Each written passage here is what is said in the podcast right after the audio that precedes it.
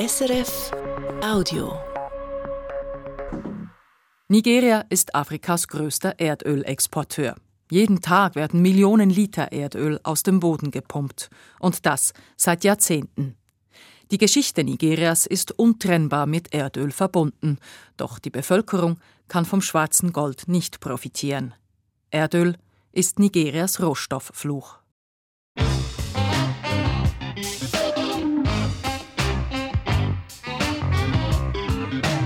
International.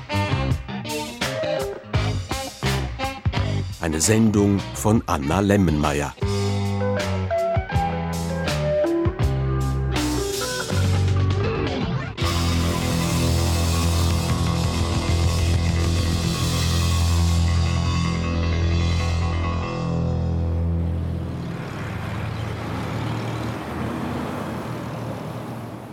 Autos rauschen vorbei auf der dreispurigen Straße in Port Harcourt, der größten Stadt in Nigerias Ölregion im Süden des Landes.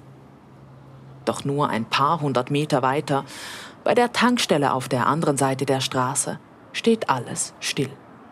Die Gemüter sind erhitzt. Seit Stunden stehen hier Autos in langen Schlangen, teils chaotisch, teils fast pingelig genau eingereiht.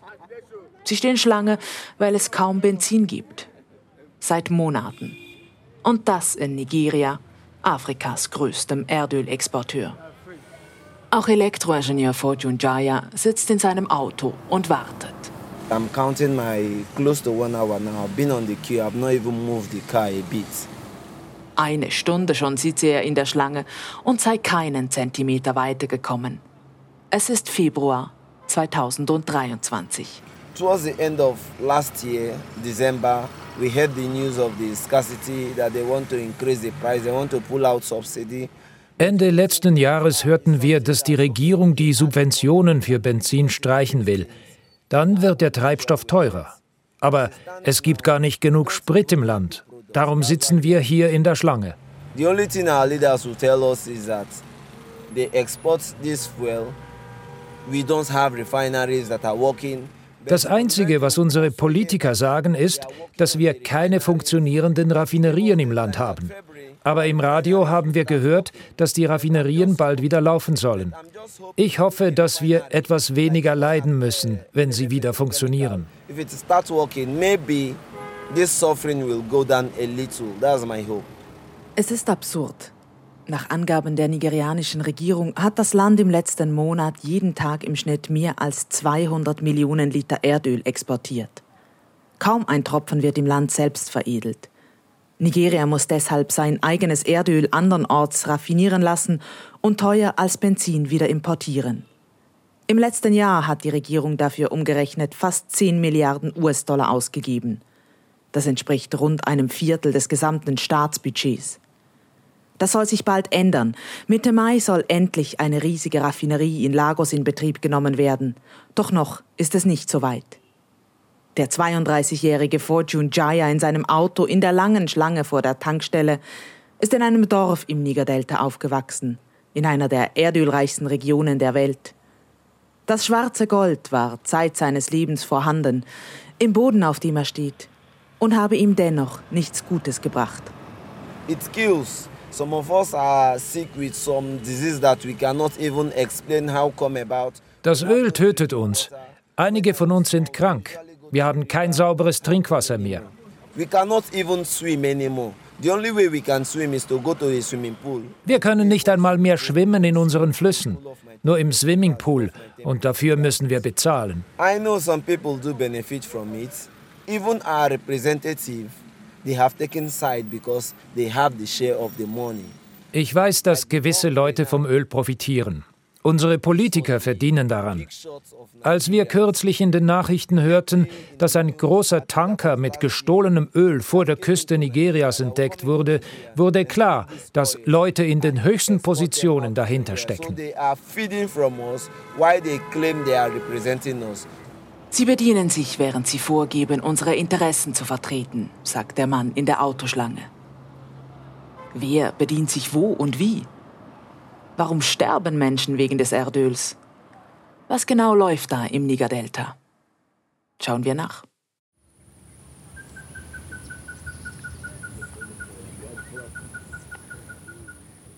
Bauer Barisitum Kenom führt in großen gelben Gummistiefeln über sein Feld zum Fluss. Wir sind in Ogoniland, mitten im Nigerdelta, dem Herzen von Nigerias Ölproduktion. Kleine Flüsse schlängeln sich durch die tiefgrüne Landschaft. Der 45-jährige Bauer zeigt mit seiner Machete auf den Boden. Oh! I haven't even realized. Oh, wow. Ich hatte nicht realisiert, dass die schwarz glänzende Pfütze zu meinen Füßen kein Schlammloch ist. Erst als ich mit der Hand hineinfasse und ein dicker Ölfilm an meinen Fingern haften bleibt, wird mir klar, Rohöl. Klebrig, schwarz und hochgiftig. Okay. And this is from that same oil spill from 2009? Yes. Seit 2009 läuft hier im Dorf Gbor ununterbrochen Erdöl aus einer Pipeline. Let me ask you again. So since 2009, the oil has been spilling. Yeah. No one fixed it. Ich kann es fast nicht glauben. Seit 14 Jahren läuft hier Öl aus und niemand hat etwas dagegen unternommen? Die Pipeline sei alt, sagt der nigerianische Bauer. Sie müsste komplett ersetzt werden. Doch das scheint der hier aktiven Ölfirma Shell zu teuer oder zu aufwendig zu sein. Man sei daran, die sanierungsbedürftigen Stellen zu identifizieren, sagt Shell auf Anfrage von SRF.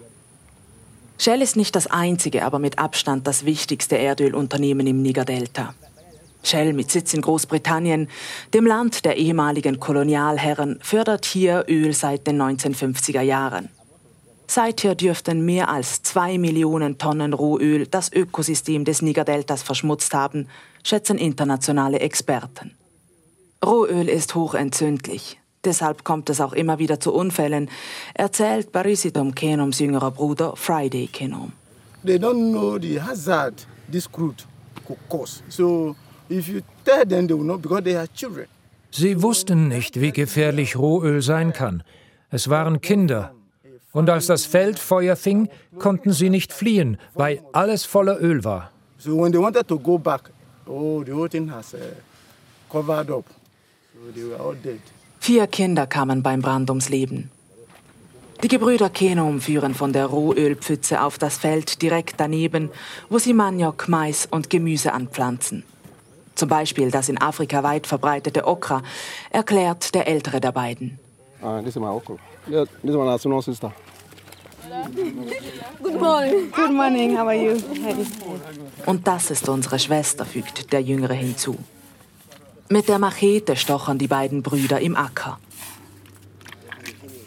Es stinkt. Oh, it stinks, huh? Die seit Jahrzehnten andauernde Umweltkatastrophe ist überall sicht- und riechbar.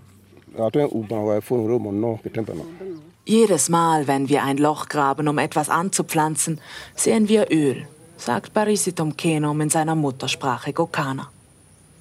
Die Familie weiß darum, dass sie hier auf dem verschmutzten Boden besser kein Essen anbauen sollte. Everybody is sick. Yeah, they sick. As you see me, I they sick. I know where. Ich bin krank, es geht mir nicht gut. Aber wo sollen wir sonst hin? Wir haben kein Geld, um anderswo Land zu pachten. Wir besitzen nur unser Land hier. Hier bauen wir unser Essen an. We now we don't get money to go another place, go hire farm, plant something. That's why this our land. Sagt die Schwester Berebia Biralo. Die durchschnittliche Lebenserwartung im Niger-Delta liegt bei 41 Jahren. Das sind 20 Jahre weniger als im nigerianischen Durchschnitt. Es gibt allerdings nur wenige Studien über die genauen Auswirkungen der Verschmutzung. Eine Untersuchung der Hochschule St. Gallen konnte aber beispielsweise allein im Jahr 2012 den Tod von 16.000 Säuglingen mit der Ölverschmutzung im Niger-Delta in Verbindung bringen. Die Studie zeigt, in den ölverschmutzten Gegenden sterben Säuglinge doppelt so häufig im ersten Lebensmonat wie in vergleichbaren sauberen Gebieten. Obwohl unter ihrem Acker Ölpipelines durchgehen, die kilometerlang sind, haben die Bauern nichts vom Öl. Ihr Boden ist verseucht, die Mangrovenwälder um sie herum zerstört, die Fische im Wasser tot. Zwei der drei Geschwister konnten nie zur Schule gehen. Es gibt kein Gesundheitszentrum in der Nähe. Die Menschen leben nach wie vor in Armut. Nichts, aber auch gar nichts vom Ölreichtum, der seit sieben Jahrzehnten aus dem Boden gepumpt wird, sei in die Dorfgemeinschaft in Por geflossen, sagt Bauer Barisitom Kenom. Nothing. All, all still there. All my family, you don't get anything. Meine gesamte Familie hat nichts vom Öl. Wir wollen Shell nicht hier haben.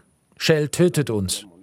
Und die Regierung hat das Geld aus der Ölförderung in der Hauptstadt Abuja und anderswo investiert, aber nicht hier.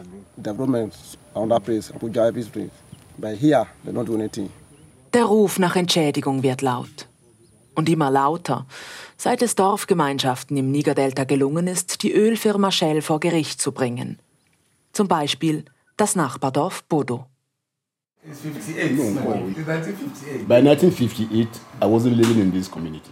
Es war 1958. Nein, 1958 habe ich noch gar nicht hier gewohnt. Sechs Männer debattieren auf braunen, üppigen Blumensofas darüber, in welchem Jahr genau sie als Kinder jeweils in die neuen Pipelines des Ölkonzerns Shell geklettert waren. Das war kein Spielplatz. Unsere Mütter durften definitiv nichts davon wissen. Die Männer lachen, während sie von damals erzählen. 1958, vor 65 Jahren. Der Ölkonzern Shell trug maßgeblich zu den Kindheitserinnerungen der Männer bei, die heute in der Stube von Chief Mene Jameson Tete zusammengekommen sind, um von ihrem Kampf gegen eben jenen Ölkonzern Shell zu erzählen. Der Generator läuft hinter dem Haus des Dorfchefs, weil wieder mal kein Strom vorhanden ist, obwohl hier alle auf einer Energiequelle wohnen. Stellvertretend für die Männergruppe berichtet Chief Minne Jameson Tete. Wir hatten schon so viele Ölkatastrophen hier in Bodo. Ich erinnere mich nur zu gut an die großen von 2008 und 2009, als jeweils eine Pipeline explodierte und Millionen Liter Erdöl ausliefen. Deswegen hat die Dorfgemeinschaft von Bodo Shell vor Gericht gebracht in London. So they settled out of court, and out of the settlement out of court, I can remember that a total of 55 million pounds was paid to Bodo community. 55 Millionen britische Pfund, rund 80 Millionen Schweizer Franken hat Shell 2015 den Dorfbewohnern bezahlt, um ein Urteil vermeiden zu können. Der Fall hat damals großes Aufsehen erregt. Er wird oft als David gegen Goliath-Fall beschrieben. Bodo, die kleine Dorfgemeinschaft im Nigerdelta, die sich gegen eine der größten Firmen der Welt gestemmt hat. 80 Millionen Schweizer Franken, das hört sich nach viel an. Doch 80 Millionen sind eine verschwindend kleine Summe im Vergleich zu den Gewinnen von Shell. 80 Millionen entsprechen nur 0,2 Prozent der rund 37 Milliarden Franken, die Shell allein letztes Jahr verdient hat. Auch für die einzelnen Dorfbewohnerinnen und Dorfbewohner in Bodo hat die außergerichtliche Einigung mit dem Ölkonzern nicht viel gebracht. Ein Teil des Geldes ging an die Dorfgemeinschaft als Ganzes, der andere Teil wurde an mehrere tausend Einzelpersonen verteilt. Diese hätten seither je rund 1200 Franken erhalten, sagt der Chief. Als Kompensation für den Verlust ihrer Lebensgrundlage und derjenigen ihrer Kinder. Das sind etwa drei Monatseinkommen eines guten Fischers hier, wenn wir vom Fischbestand ausgehen, den wir vor den Ölkatastrophen hatten.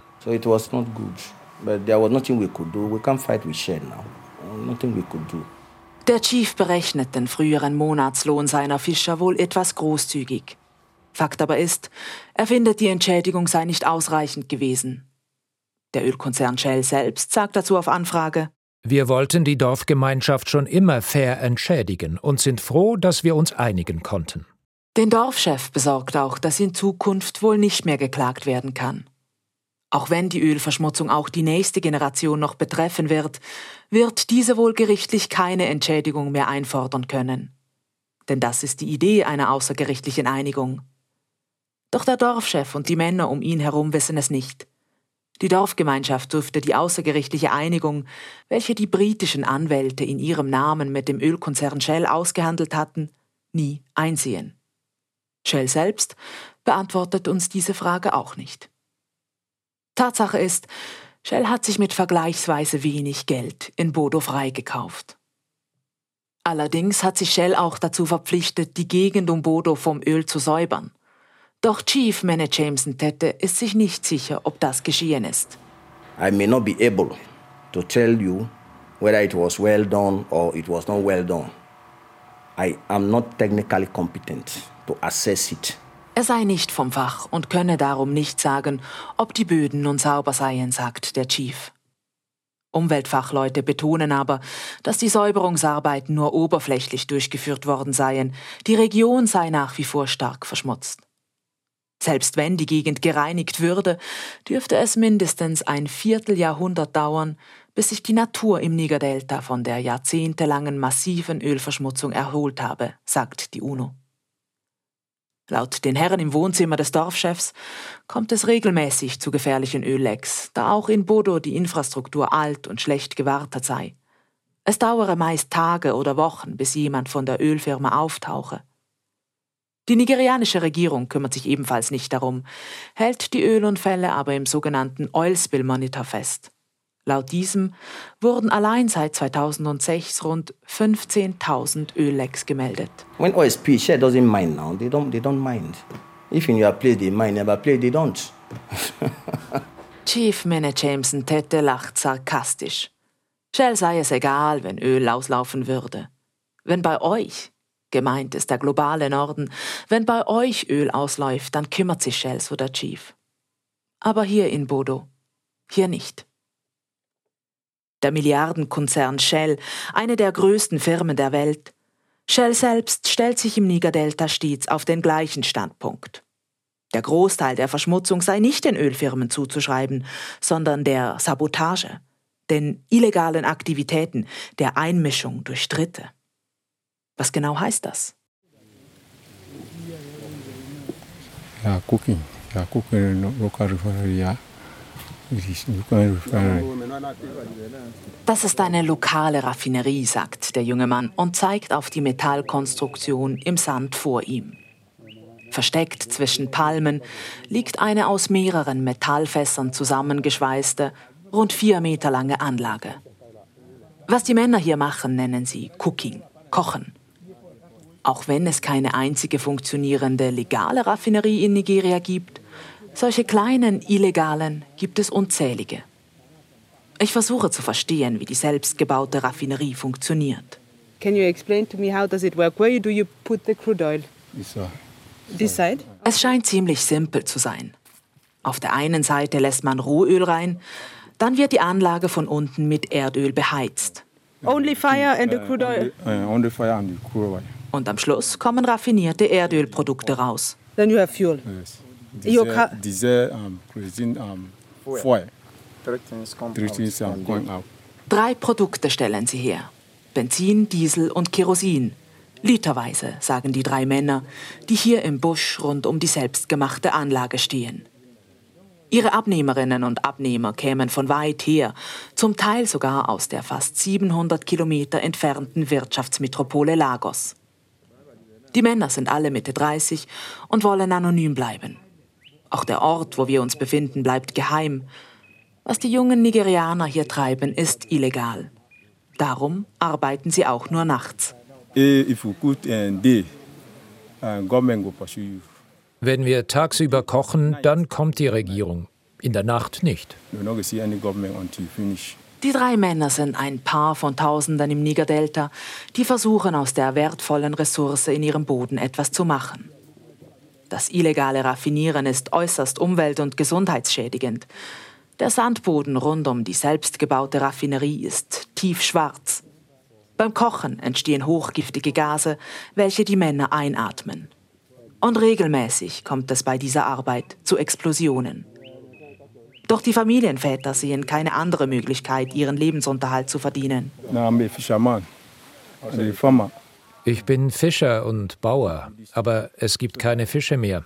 Die Arbeit hier ist die einzige Möglichkeit, um etwas zu verdienen. Und verdienen am Öl? Das wollten im Niger-Delta alle, sind sich die drei Männer einig. Everybody, everybody, everybody come here, police, come here, soldiers, civil defense, everybody. We are settling everybody. Die Polizei, die Armee, der Zivilschutz, wir müssen alle bezahlen. Wenn wir sie nicht schmieren, dann zerstören sie unsere Raffinerie. Wir bezahlen ihnen sogar mehr als das, was sie von der Regierung an Lohn erhalten.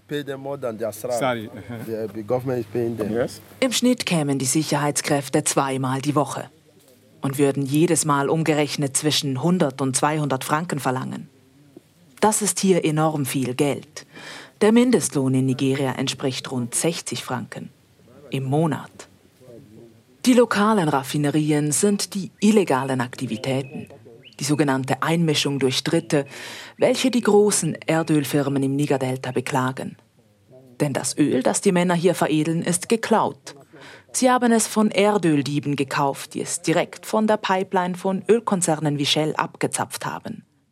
Dieser Diebstahl trägt ebenfalls zur Ölverschmutzung bei. Doch Expertinnen und Experten bewerten dies als weit weniger gravierend als die jahrelangen Öllecks durch die marode Infrastruktur. Der Erdöldiebstahl im Nigerdelta ist Big Business.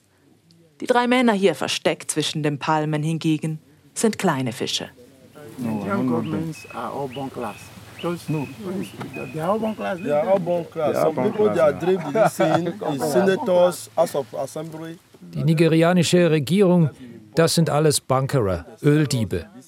Die Senatoren, die Abgeordneten, sie sind alle nicht aus der Gegend hier. Aber ihnen gehören die großen Öltanker, auf welche gestohlenes Öl geladen wird. Laut staatlichen Angaben gehen Nigeria wegen des Erdöldiebstahls jährlich rund 4 Milliarden US-Dollar an Öleinnahmen verloren. Um dem ganz großen Geschäft auf die Spur zu kommen, müssen wir aufs Boot umsteigen. Und ganz tief ins Netz des aus verästelten Flussarmen bestehenden Nigerdeltas eindringen. Nach einer guten halben Stunde im Motorboot ruft der Bootsführer plötzlich Hands up, Hände hoch. Wir nähern uns einem Hausboot des nigerianischen Militärs. Alle, die daran und am dahinterliegenden Hausboot der Angestellten des Ölkonzerns Shell vorbei wollen, müssen das mit erhobenen Händen tun. Die Gegend hier ist hoch militarisiert, auch weil Milizen regelmäßig für Unsicherheit sorgen. Unser Boot verlangsamt. Wir dürfen die Hände herunternehmen. Der Bootsmann grüßt die Soldaten. Dann dürfen wir wieder beschleunigen. Das sind sie also, die nigerianischen Sicherheitskräfte, denen nachgesagt wird, dass sie aus allen Landesteilen Anträge gestellt haben, um ins lukrative Nigerdelta verlegt zu werden. Denn die Sicherheitskräfte sind ein wichtiger Akteur im Geschäft mit gestohlenem Öl, obwohl sie offiziell hier sind, um dieses zu verhindern. Das weiß auch der ganz in weiß gekleidete Mann, den wir vor seinem Haus auf einer kleinen Insel mitten im Nigerdelta treffen. Auch er will anonym bleiben. Der Mit-40er arbeitet für den Ölkonzern Shell und soll in dieser Funktion Öldiebe aufspüren, welche die Pipelines unter Wasser anzapfen. They came for night, ne? Come and do the thing, the thief. Die Diebe kommen jeweils nachts. Ingenieure brechen die Pipeline auf und pumpen das Öl direkt auf ihre Boote. Ingenieure bauen parallele illegale Pipelines, die an die offiziellen angeschlossen werden. Das ist professionelle Arbeit und darum oft nicht übermäßig umweltschädigend. Zum Teil bleiben diese illegalen Pipelines jahrelang bestehen und sind kilometerlang. Es ist für Außenstehende völlig unklar, welche Öldiebe vom Militär aufgegriffen werden und welche nicht. Der Öldiebaufspürer zeigt auf den Horizont, wo eine riesige graue Rauchsäule in den Himmel ragt.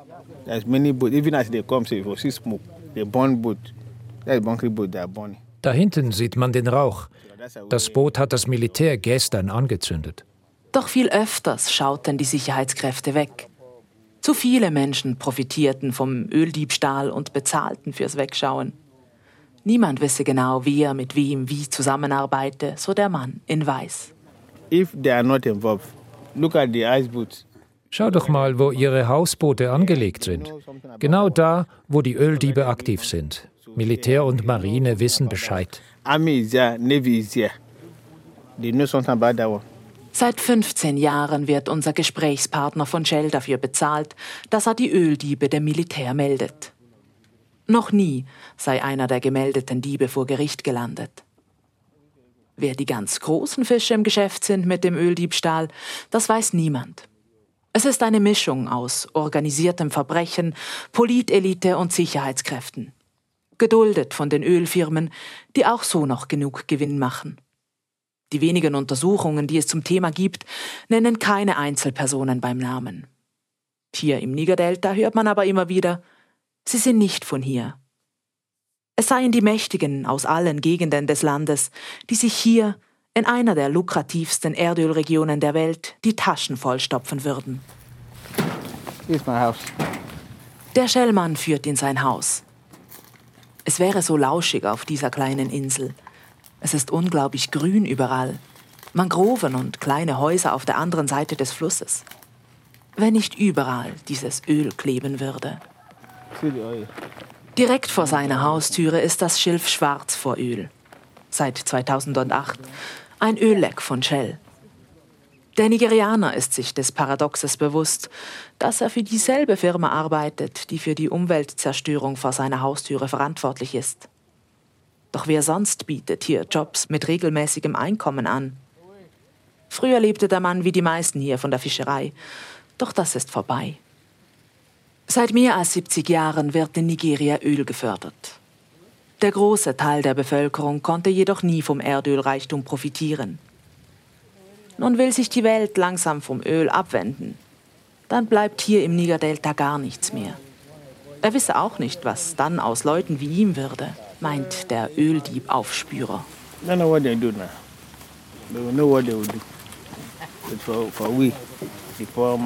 Uns, den Armen, bleibt nichts. Keine Fische, weil das Wasser verseucht ist. Kein Land, weil es auch verseucht ist.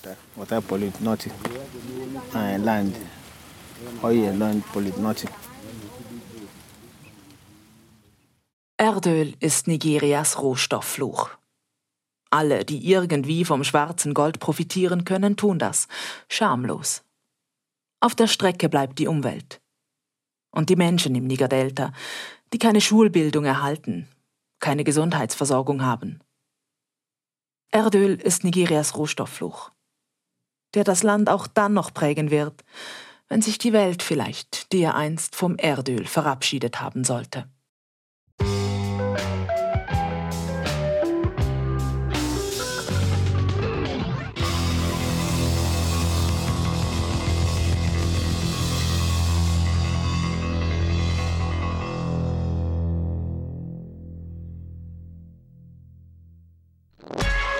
Das war ein Podcast von SRF.